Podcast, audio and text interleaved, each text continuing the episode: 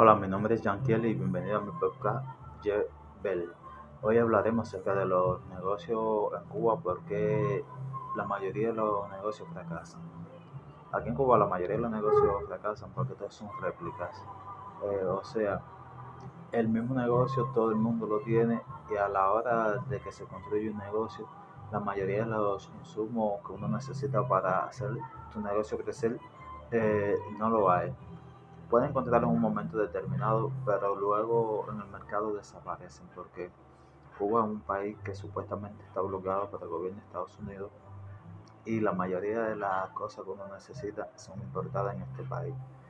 A raíz de eso, la mayoría de los negocios empiezan y funcionan un, un año y medio, dos años y se ven obligados a cerrar sus puertas porque no tienen el abastecimiento requerido que necesitan para mantener su negocio.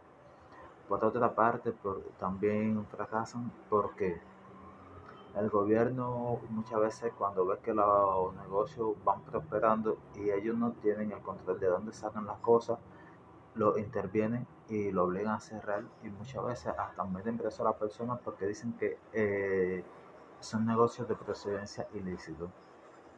La mayoría de los negocios aquí, eh, las personas se ven obligados a sacarle una patente para un tipo de negocio y al final tienen que modificarlo al negocio que ellos quieren eh, porque el gobierno no te permite sacar licencia para hacer el negocio que tú deseas hacerlo y de la forma que tú deseas hacerlo. Tampoco te permiten eh, inversión de capital extranjero y muchas cosas así. En estos momentos la mayoría de los negocios ahora están muy mal, también por la raíz de la pandemia, y son muy pocos los negocios que han podido mantenerse en pie. A raíz de eso han inventado ahora lo de las MIPIMES en Cuba también y hay muchas personas que están intentándolo a ver qué sucede.